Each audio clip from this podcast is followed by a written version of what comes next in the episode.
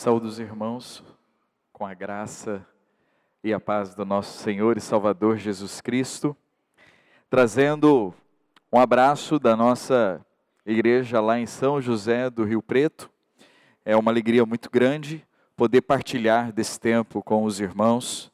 A minha gratidão ao, aos pastores, à liderança da comunidade, por permitir a nós esse tempo, temos sido muito edificados desde que aqui cheguei, a acolhida, a hospitalidade, o carinho dos irmãos, toda a igreja, isso tem abençoado muito a minha vida. Ah, Para vocês conhecerem um pouco mais a meu respeito, eu sou casado com a Priscila, ah, completamos 17 anos de casado nesse ano, nós temos dois filhos, o Felipe com 11 anos e o Levi com 7 a dupla dinâmica lá, que não deixa a gente em paz. Tem sido um tempo muito divertido com eles, viver esse período deles da infância tem trazido muita alegria para as nossas vidas e muito cansaço também, né? ah, Pastor Joelson compartilhou o tema que vocês têm trabalhado aqui enquanto igreja e a importância de refletir sobre esse tema se dá especialmente para momentos como esse que nós estamos vivendo. Essa crise que envolve o coronavírus, ela questiona os nossos valores, questiona quem nós somos e questiona quem nós desejamos ser. Porque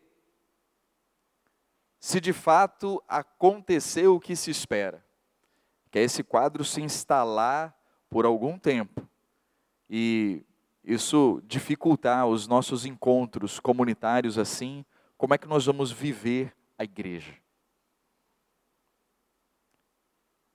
Eu não sei vocês, luteranos, nós presbiterianos somos bastante templocentristas, né? A nossa fé se dá ao redor do templo, ou melhor, dentro do templo. E o templo é uma expressão importante da fé e da vida em comunidade. Hoje tomamos a decisão de suspendermos as nossas atividades a partir de amanhã. E houve toda uma comoção entre as pessoas. Alguns até assim, irritados, indignados. O que é que nós vamos fazer agora? Pois é, agora a gente tem que ser igreja. É isso. Porque a nossa espiritualidade não pode depender simplesmente de uma estrutura. Os princípios de mutualidade e de vida em comunidade, eles não podem depender simplesmente de uma instituição que diga o que nós temos que fazer. Mas os nossos princípios de fé e os nossos valores devem dirigir e governar as nossas vidas a partir da palavra de Deus. Na semana passada, alguém me enviou uma mensagem e havia um título assim dizendo: Ame-se primeiro, depois ame quem te ama. E de fato parece uma boa proposta. Em tempos em que as pessoas lidam com baixa autoestima, sofrem porque não conseguem se amar, parece algo até interessante. A questão é o que a Bíblia diz sobre isso. O que é que a palavra de Deus diz a esse respeito? Quando nós olhamos para o Evangelho, o que é que Jesus nos diz?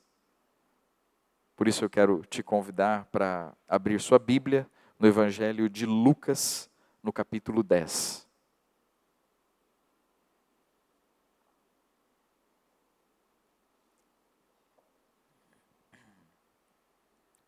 Evangelho de Lucas, capítulo 10. Faremos a leitura a partir do verso 25.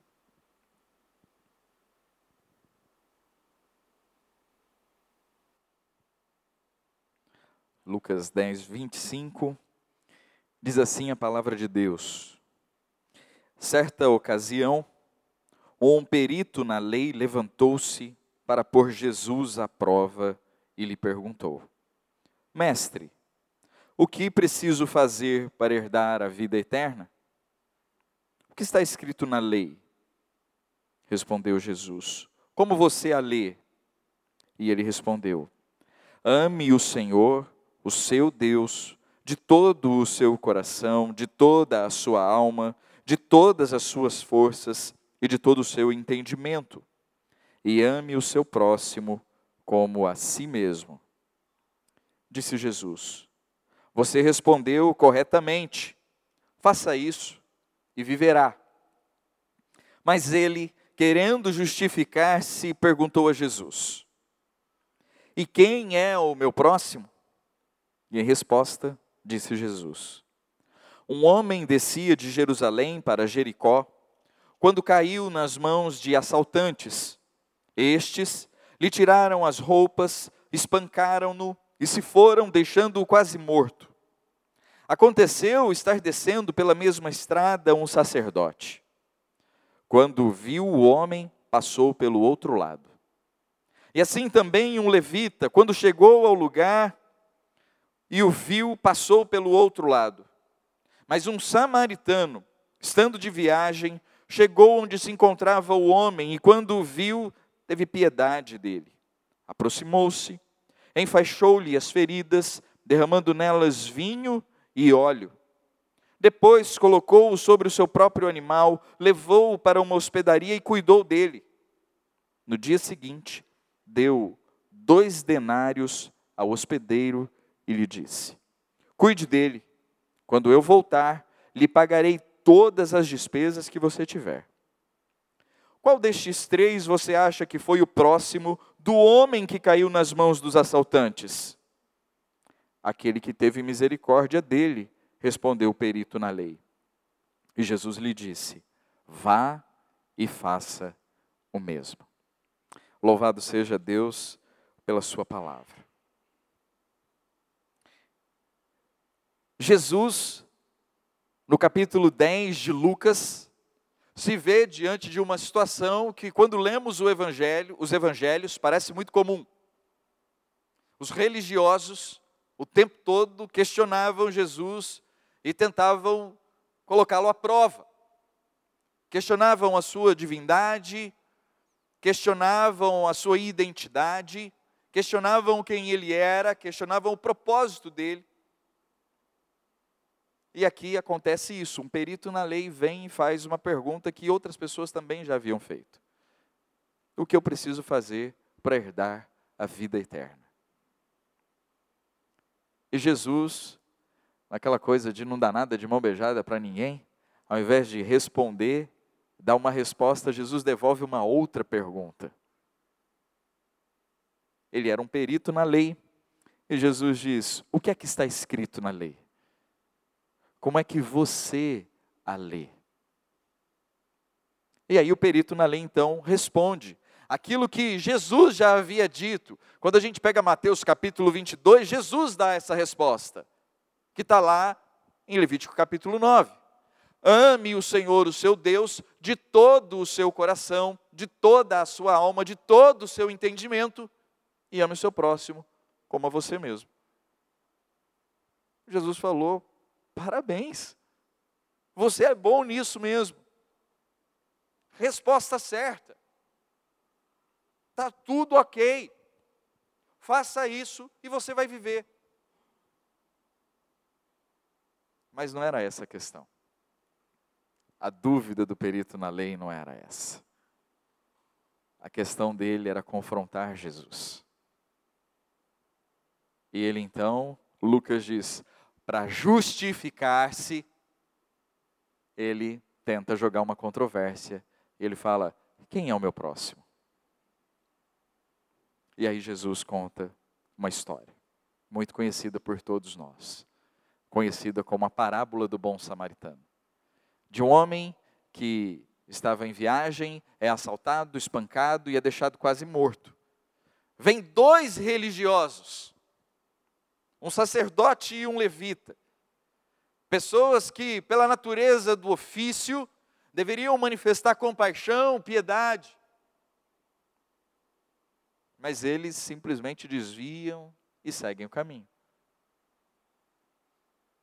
E aí aparece um novo personagem na história, um samaritano. Nós conhecemos essa parábola como a parábola do bom samaritano. Jesus não disse que esse samaritano era bom. Ele só disse: pela mesma estrada vinha um samaritano. Como a gente já conhece o final da história, a gente já sabe tudo, a gente não tem, não, não sente aquele clímax da história. Mas para um judeu e um perito na lei, um samaritano entrar na história faz toda a diferença. Quando a gente olha lá em João capítulo 4, a conversa de Jesus com a mulher samaritana à beira do poço, e Jesus pedindo água para ela, e ela fica assim, um pouco incomodada, e João coloca meio que uma nota de rodapé assim, uma nota de edição dizendo: judeus e samaritanos não se dão bem. E isso não era novo, era algo que vinha de séculos. Porque era um povo só e uma nação só. Depois de Salomão, o reino é dividido entre reino do norte e sul. Acontece que o reino do norte é invadido por Samaria. Ou melhor, se torna Samaria. É invadido pela Assíria. E nessa invasão há uma mistura de etnias. E os judeus que estavam no reino do sul começaram a olhar para os irmãos do norte e falaram: não, vocês não são mais iguais a nós. Está muito diferente esse negócio. E aí começou uma história de ódio. E o samaritano era uma das pessoas mais desprezíveis para um judeu especialmente para um bom religioso, especialmente para um perito na lei. Veja bem, quando o samaritano aparece na história, Jesus ressignifica a pergunta dele. Porque ele estava esperando Jesus chegar ao final e dizer assim: está vendo esse homem caído à beira do caminho? Ele é seu próximo. Esse homem que precisa de misericórdia. É Ele que precisa do seu amor. É Ele que você precisa amar. Mas Jesus termina a história devolvendo a pergunta e dizendo: Quem foi o próximo do homem caído à beira do caminho? E aí o perito na lei não consegue nem verbalizar e nem dizer a palavra o samaritano. Mas ele diz: aquele que demonstrou misericórdia. Aquele que teve misericórdia para com ele. E aí Jesus coloca esse perito na lei numa enrascada. Porque ele tem que amar a pessoa que ele mais odeia. Ele tem que amar a pessoa que ele mais despreza. Ele tem que amar aquele que ele não quer amar de jeito nenhum. E o que a nossa geração tem nos ensinado é isso. Ou melhor, o contrário disso. Você tem que amar quem te ama. Aliás, primeiro, ame a você. Mas o que a palavra diz é que a gente tem que amar primeiro quem? Deus. Ame a Deus sobre todas as coisas. Deus está em primeiro lugar na sua vida? Quem é que está em segundo lugar? Aí entra uma contradição. Porque algumas pessoas dizem o seguinte: o mandamento diz para a gente amar o próximo como a nós mesmos. Logo, para amar o próximo, eu tenho que primeiro amar quem? A mim mesmo. E é aí que está o grande equívoco. Não são dois mandamentos, é um só. O John Piper, no livro Em Busca de Deus, ele vai tratar um pouco desse tema e ele vai dizer o seguinte: nós estamos confundindo pressuposto com mandamento. O mandamento é: ame o próximo. O pressuposto é como a você mesmo. Não existe nenhum mandamento bíblico para você se amar. Em lugar nenhum. Sabe por quê? Porque não precisa. Não é necessário. Você já se ama. Paulo vai dizer isso quando ele fala do casamento, ele fala que o marido tem que cuidar da mulher, porque eles são uma só carne, e Paulo diz: quem é que odeia a própria carne? Ninguém em sã consciência. A não ser que você sofra de uma patologia psíquica, que faz com que você se agrida, se machuque. Mas do contrário, não. Você se cuida, você se alimenta, você tem preocupações de higiene, até estética, está tão na moda agora. Justamente porque você se ama, ninguém precisa dizer para você se amar. Mas a gente vive uma cultura de uma auto-idolatria em que tudo é para mim, tudo é para mim, tudo é para mim. Em que nós temos que ser o centro das coisas e o centro de tudo. Nós temos que estar em primeiro lugar, nós temos que estar em evidência, nós temos que aparecer. É por isso que o Evangelho é contra a cultura. O Evangelho sempre vem na contramão daquilo que a nossa geração está apontando. Você não é o primeiro. E sinto em lhe dizer, você não é o segundo. Em primeiro lugar está Deus na sua vida. Em segundo lugar está o seu próximo. Agora, está em dúvida sobre quem é seu próximo? Pergunta para Jesus. O perito na lei tinha essa dúvida e perguntou. Não gostou muito da resposta. Talvez você não vai gostar muito da resposta. Mas o mandamento não é para a gente ficar discutindo ou debatendo. O mandamento a gente simplesmente obedece. Então obedeça e comece a amar. Comece a amar quem está próximo, perto mesmo. Comece a fazer isso na sua casa, na sua família. Comece a servir as pessoas na sua casa, como expressão de amor e graça. Porque você não é o primeiro, você não é, não é o segundo. Deus te colocou ali naquela família para você servir e abençoar aquelas pessoas. Comece a fazer isso no seu trabalho. Sirva as pessoas, ame as pessoas, abençoe as pessoas. Comece a fazer isso no ambiente da comunidade.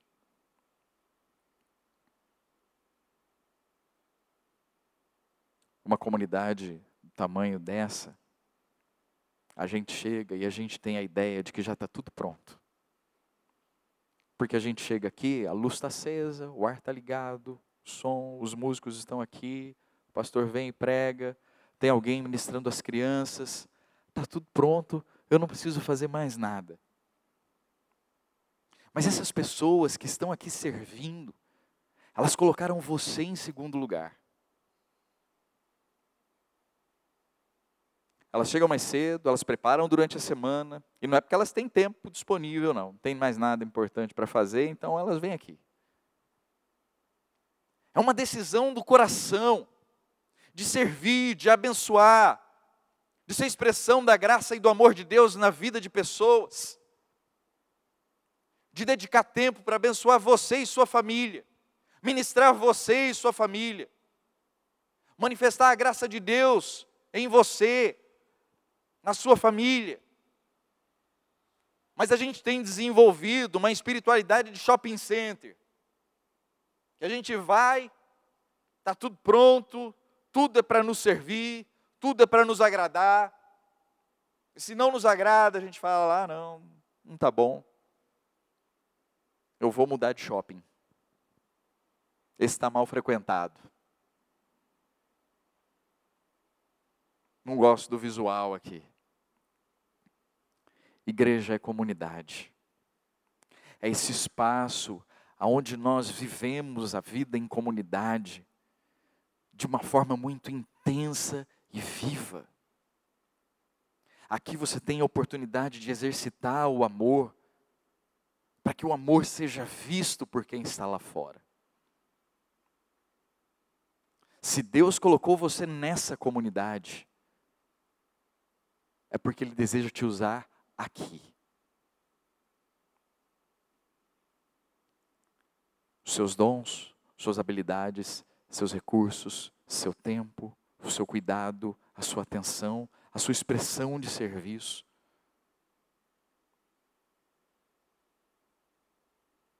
Elas devem acontecer aqui, nesse lugar.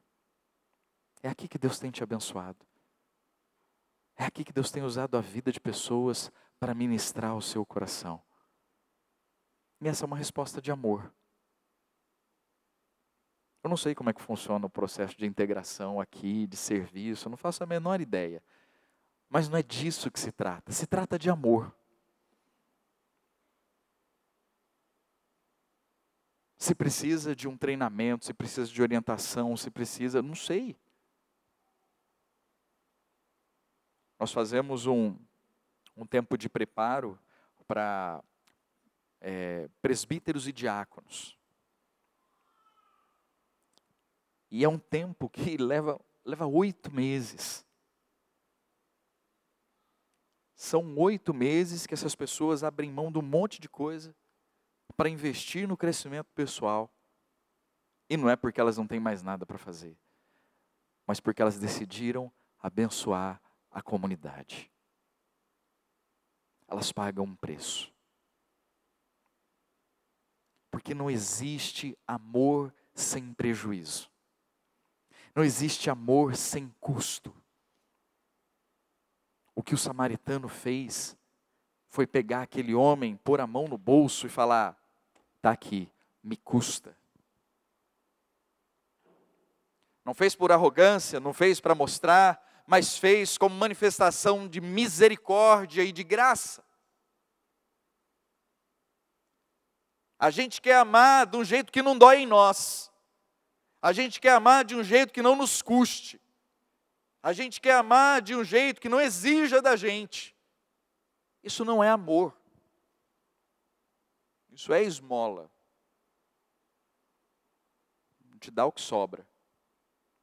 As pessoas abordam a gente na rua, no semáforo, a gente olha ali, tem uma moeda sobrando. Não nos falta. Não nos custa. Agora, eu quero ver quando mexe, tem que mexer na agenda, você tem que abrir mão de um tempo que é seu. O tempo é seu. O recurso é seu. O dom Deus deu a você. A questão é se você vai colocar isso à disposição do reino. De que forma isso vai se manifestar aqui? no ambiente da comunidade. Mas para isso acontecer, você precisa entender que você não está em primeiro lugar, você não está em segundo lugar, você é o terceiro. Isso tem que alegrar o seu coração. Isso tem que satisfazer o seu coração. Isso tem que te encher de entusiasmo pelo privilégio de servir a um Deus que é grande, como nós acabamos de cantar, que é todo-poderoso e que deseja manifestar a graça dele na vida das pessoas. Ele não precisava fazer isso, mas ele decidiu no seu coração contar comigo e com você. Não porque ele não possa fazer, mas para dividir essa alegria com a gente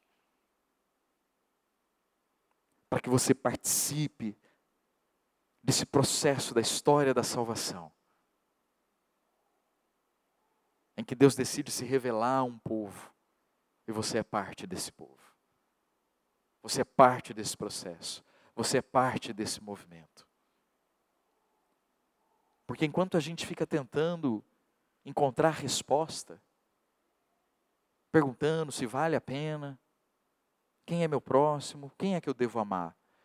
Será que fulano merece meu amor?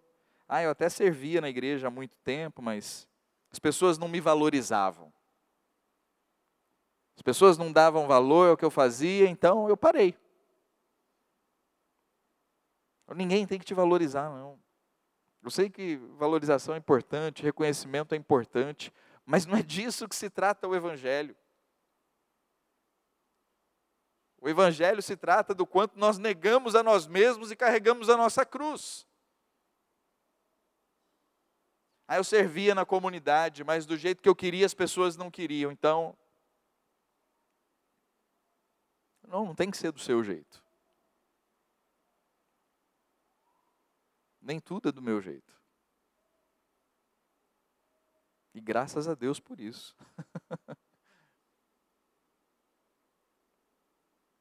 Se tudo fosse do meu jeito, o mundo seria um caos.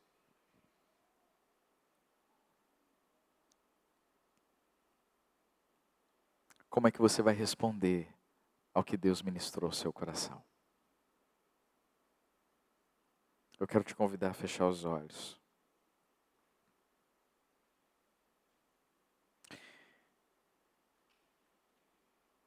E responder ao Senhor. E responder não algo que você me ouviu falar, mas algo que Deus ministrou ao seu coração.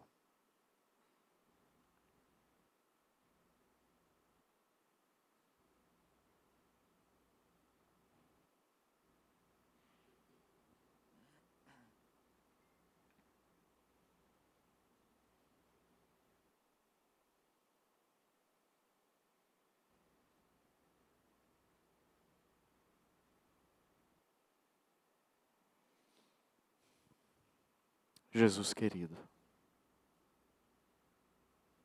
Obrigado pelo teu exemplo de amor. Pela tua expressão de graça na cruz, entregando-se a si mesmo em nosso favor. E obrigado por reafirmar, não só com palavras, mas em quem o Senhor é as verdades da tua palavra.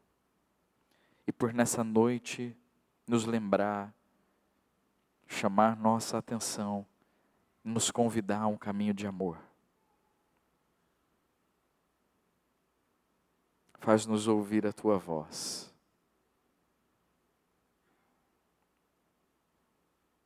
Leva-nos às águas tranquilas e aos pastos verdejantes e derrama nos nossos corações a água viva do teu amor. Faz-nos olhar para as pessoas como alvos desse grande amor. E ajuda-nos a participarmos desse teu movimento de amor. Onde nós estivermos, mas especialmente no convívio da comunidade nas expressões de serviço a partir dessa igreja. Que sejamos engajados, prontos a servir, dispostos a cooperar, atentos à tua vontade e ao teu querer. Quero abençoar esta igreja, Pai. Que a bênção do teu Espírito seja sobre o teu povo e que continue sendo expressão do teu reino neste lugar e nessa cidade, manifestando a beleza e a grandeza do teu amor. Em nome de Jesus. Amém.